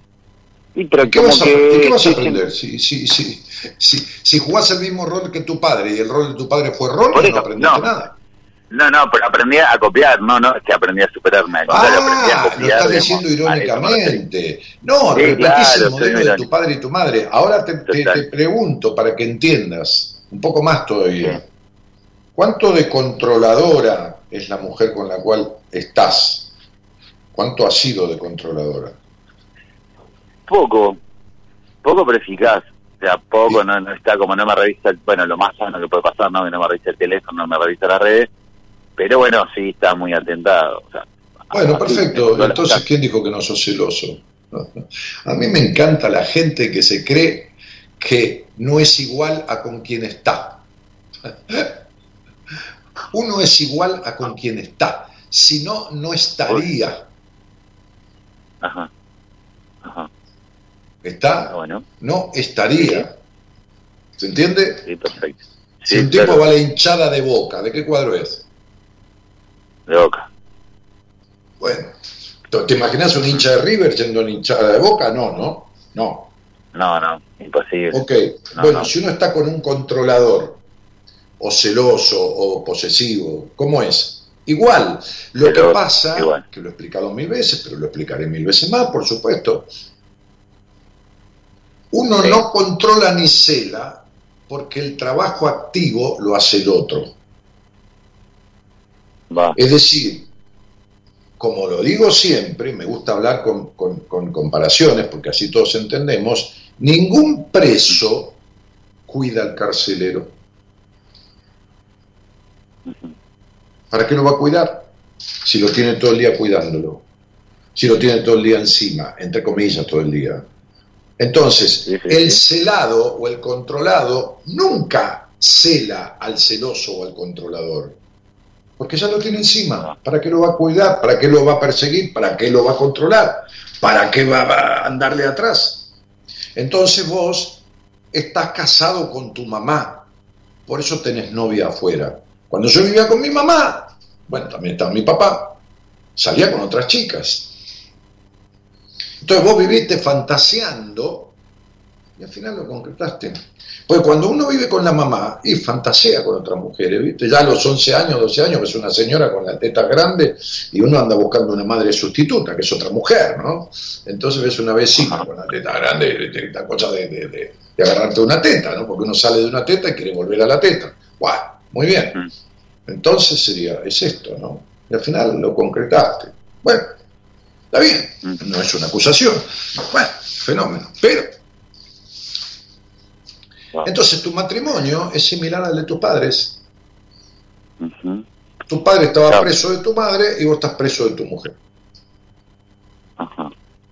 Ok. Bien. Bueno. Bien para bueno, ahora última. ¿Cuánto crees que sos discutidor de 1 a 10? Ponete, calificate con, con, con rigurosidad, ¿no? Y con precisión. Sí, discutidor. Sí, te pregunto. Que me gusta discutir con poner con mi pareja o en general me lo planteo así, con la vida social también discuto con el panadero, ponete. Discutidor en general. En pareja. En pareja, no. Un, eh, se aprueba con seis, vamos a poner, y sería un seis de discutidor. Bueno. No me gusta resto- discutir, me gusta el quilombo. querida. Mm, No, pero No. busco otros mecanismos, no sé, soy tan novio, decir si querida, no, no soy tan tan novio, No, tan no, obediente. no, tan novio no. pero Bueno, no me gusta pelear, o sea, no me gusta con- confrontar. tenés- ¿cuál, cuál- cuál es el conflicto? ¿Tu apego a, a los demás? ¿El apego- ¿Te quedaste enganchado con esta piba? ¿Qué te pasó? Sí. Porque al final... ¿Eh? Y, y, y pasó que estaba todo súper bien y de pronto me cortó, me cortó el rostro, o sea, no me quiere ver más, o quiere que seamos amigos, no sé, se llevó pum pum y no, nada, no, no nos vemos más. Bueno, vos sabés Sí, el problema que ella tuvo con su padre, ¿no? El problema que ella tuvo con sus padres, Sí, claro. esa es esta chica. Sí, ese es el problema Sí. que tiene con sus padres. Claro. Bueno, de acuerdo. Y eso es lo que hace. Abandonar antes que la abandonen. Pero se Ajá. abandona todo el tiempo, ya desde que empezó a salir con vos. Este, Ajá. y, y, y bueno, y nada. Me río de tristeza, o sea, me río porque sos tremendo, o sea, le, le pegás en todo, metiste todos los goles. ¿Y cuántos hijos Bien, tiene ella? Ninguno. Y además es Ah. casada, eso es lo más complicado. ¿Qué, qué edad tiene? Men- ¿Menos de 30? Co- Eh, no, no, más, mucho más. Eh, Entonces no, No, no, quiso tener hijos. Eh, está ahí todavía definiendo la posibilidad. Como que no se dio todavía y como que está definiendo. No, no, tiene gran resistencia. Mira, es la mujer de su papá. Tiene un Edipo terrible por enojo con su padre y no puede dejar de ser hija. Ella es mayoritariamente hija. Bueno, negrito, qué sé yo, eh, te, te jode lo imposible que es la mina. Lo que te tiene atrapado es lo imposible que es ella. ¿Entendés? Sí, sí, totalmente. Claro, sí, yo creo que trasciende esta igual situación. Ah, me mataste. Daniel, voy mi cabeza mamá, mi amor, 500. fue la única mujer imposible. No es que se eli- eligió a tu hermano y no a vos. Ah, claro, tienes razón. Qué Bueno, tigre. Es buenísimo. Eh, bueno, qué sé yo, tenés, un- tenés una ¿Y ensalada. cómo salió de esto, Daniel? eh, Una ensalada vinculada de cuatro o cinco ingredientes, querés separarte de los amigos que querés separarte, pero no podés separarte. Este, con los que estás, estás todo el tiempo encima, con tu mujer repetiste el matrimonio de tus padres y te enamoraste de una mina imposible que refleja a tu madre que eligió a tu hermano. Bueno, no tenés nada grave, no estás enfermo de nada, pero sería mejor acomodar los jugadores en la cancha, ¿viste? Porque si lo ponemos a Messi de dos, no va a hacer goles nunca. ¿entendés? Claro, yo recontra quiero acomodar los jugadores en la cancha y estoy en esta situación. Pero bueno, Bueno, me ayudaste a aclarar un montón y creo que para acomodar el equipo eh, me tiraste bastante bastante luz como para para empezar a partir Bueno, agarrá, agarrá la, la charla esta, agarrala, es decir, rescatala, es decir, grabala, es decir, ¿no? Tomala, secuestrala del, del coso del Facebook porque queda subido ahí, acá o en Spotify, y sentate con un terapeuta de allá, el que había sido el tuyo, y decir, toma, flaco, hablé con este tipo y me dijo todo esto, así que para, para achicar el pánico y acortarle el tema, ¿viste? Así no tengo que andar explicándote, escuchémosla juntos, este, y fíjate si podemos arreglarlo. Y se acabó. Dale, sos genial, sos genial. Te agradezco un montón tu tiempo y, y nada, te sigo en la mesa de Mirta, me acuerdo que hasta miré cuando estuviste sentado con la señora Mirta Legrand y, y fan tuyo, tengo tus libros y demás. Y bueno, mira que loco, te vine a Sí, encontrar porque después, Mirta dijo que me escuchaba un día, dos veces, y un día Sí, la editorial le mandó un libro mío, ella tenía dos o tres libros ahí que le mandaron, viste, porque le mandan todo. Y dijo, voy a no, no puedo nombrar a todos, voy a nombrar a este Daniel Martínez porque lo escucho. Y entonces la producción me invitó, bueno, y me senté en el programa y lo Me compartí. No, pero lo digo, lo digo Me con mucho orgullo, ¿eh? Me, me gustó. Discutí un poco, me Me divertí. gustó.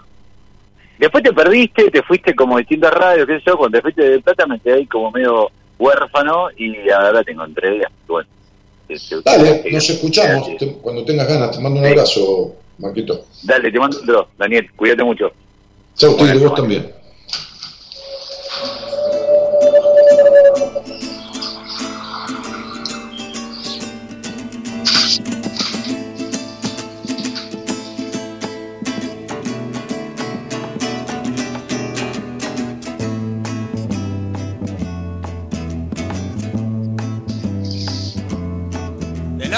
Sirve escaparse de uno mismo. De nada sirve escaparse de uno mismo. 20 horas al cine pueden ir y fumar hasta morir. Con mil mujeres pueden salir. A los amigos los pueden llamar. De nada sirve escaparse de uno mismo. No, no, de nada sirve. No se dan cuenta que de nada sirve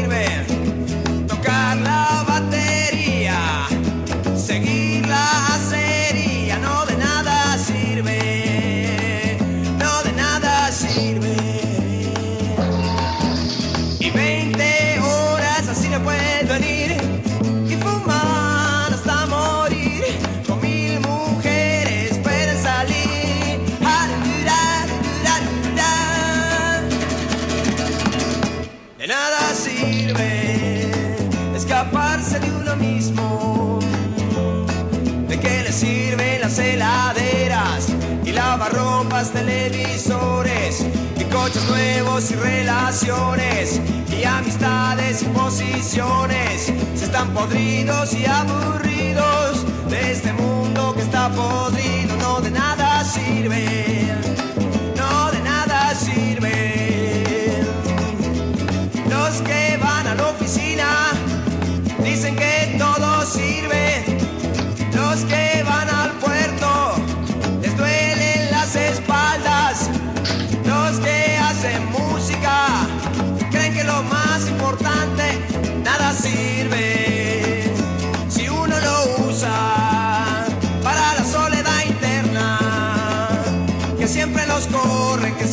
Que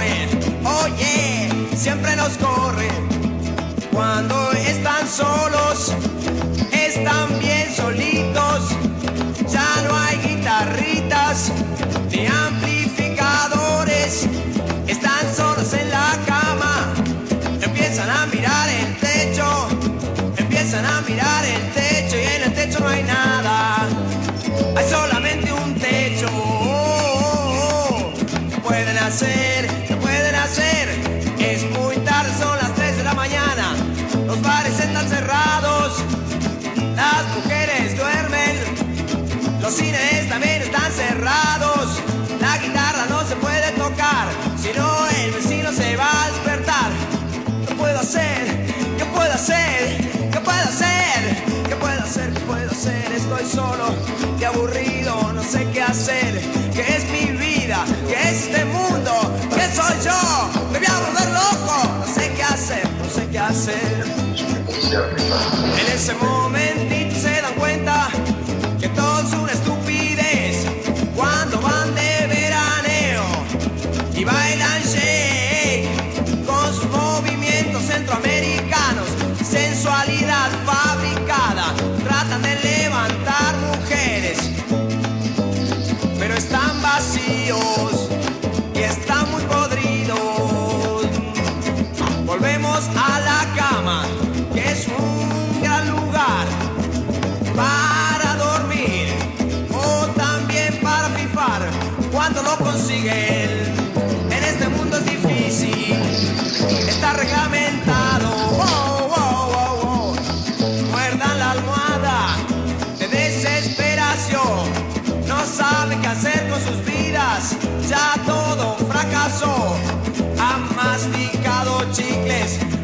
comido chocolates, han leído Radiolandia, han llamado a sus amigos, han salido con mil mujeres, han grabado 30 mil discos. Nada sirve, ¿no? Este, Ulises Fernández dice, hola Daniel Jorge, desde Tucumán. Este, ¿Qué más? David que pregunta por un tema numerológico que no hago este, eh, así, sino que utilizo solo la numerología con quien sale al aire. Ana Calfumao, Calfumao, ah, Calfunao. Hola Dani, muy interesante programa de hoy, excelente comienzo de semana para todos, dice Ana. Analía, Ani Burgo, dice, hola Dani, gusto escucharte y admirarle tu poder de síntesis hablando de temas tan interesantes. Rivera, Angélica Beatriz de Putralcó, Neuquén, saludos. Laura Vera dice, gracias, gracias Daniel, bienvenido a nuestras vidas, saludos. Este, buenas noches Dani, es bueno escucharte, dice Rivera, Beatriz. Ah, ¿Qué más? ¿Qué más? Eh, a ver. Ah, ahí está, están posteando eh, desde producción mi página web eh, para quien quiera una entrevista conmigo o, averiguar algo. Entren en www.danielmartinez.com.ar. Ahí hay fotos, hay los libros míos que la editorial los publica en mi página, contacto directo con, con, Marita, que es la productora general, hay formulario para llenarlo y pedir una entrevista conmigo, está el curso de numerología, la primera clase del curso es sin cargo para que vean esas dos horas y se den cuenta si entienden lo que explico, si les gusta la idea de, después hacer todo el curso. Por eso hice poner la, primera clase sin cargo, para que no compren algo que no, que no conozcan o que no sepan de qué se trata. Así que bueno, nada. Este, mañana va a estar en buenas compañías no sé quién, ya, me lo dirá ahí la productora. Este, y, el miércoles vuelvo yo, ¿no? Este, eh, este miércoles que viene, el miércoles que es, miércoles 13, ¿no? Sí, miércoles 13, martes 12, miércoles 13. Eh, mañana entonces, no sé quién va a estar, ahora me lo van a decir, pero nos vamos despidiendo de la mano del señor Gerardo Subirana, este, que opera técnicamente y además musicaliza este programa, eh, no casualmente, sino eh, con una selección, eh, digamos, este, ¿cómo podemos decir la palabra? Con una selección minuciosa de los temas que van teniendo mucho que ver, en la mayoría inmensa de los casos, con las conversaciones que vamos teniendo al aire. Ahí está el señor Gerardo Subirana, este, que nos acompaña a despedirnos del, del programa no se dan cuenta que de nada sirve tocar la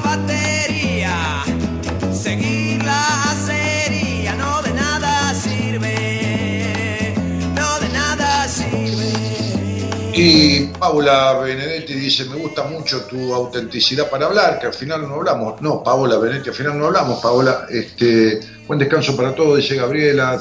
Claudia dice que genio Dani. Maximiliano dice, sos una máquina, te mando un abrazo, siempre un gusto escucharte. Bueno, y, por otro lado, este, de, algún lugar de este mundo está la productora Norita Ponte coordinando los llamados, posteando ahí las páginas, la información este, y todo lo que ustedes ahí este, precisan. Así que mi nombre es Daniel Jorge Martínez, el programa Hacemos Norita es la empleada. En, en Spotify están todos los programas, están cuentos, este, en, mi, en mi canal de YouTube que se llama Daniel Martínez, tienen, qué sé yo, hasta el programa en donde José comenta Legrand y diferentes videos sobre diferentes temas, pero toda esa información, todos los links para ir a los diferentes lugares, este, este, ya sea YouTube, ya sea Spotify, ya sea mi Instagram, ya sea las entrevistas, los cursos, los libros, están en mi página web que es muy simple, es www.danielmartinez.com.ar. Buenas noches a todos y muchas gracias por estar. Cuando están solos.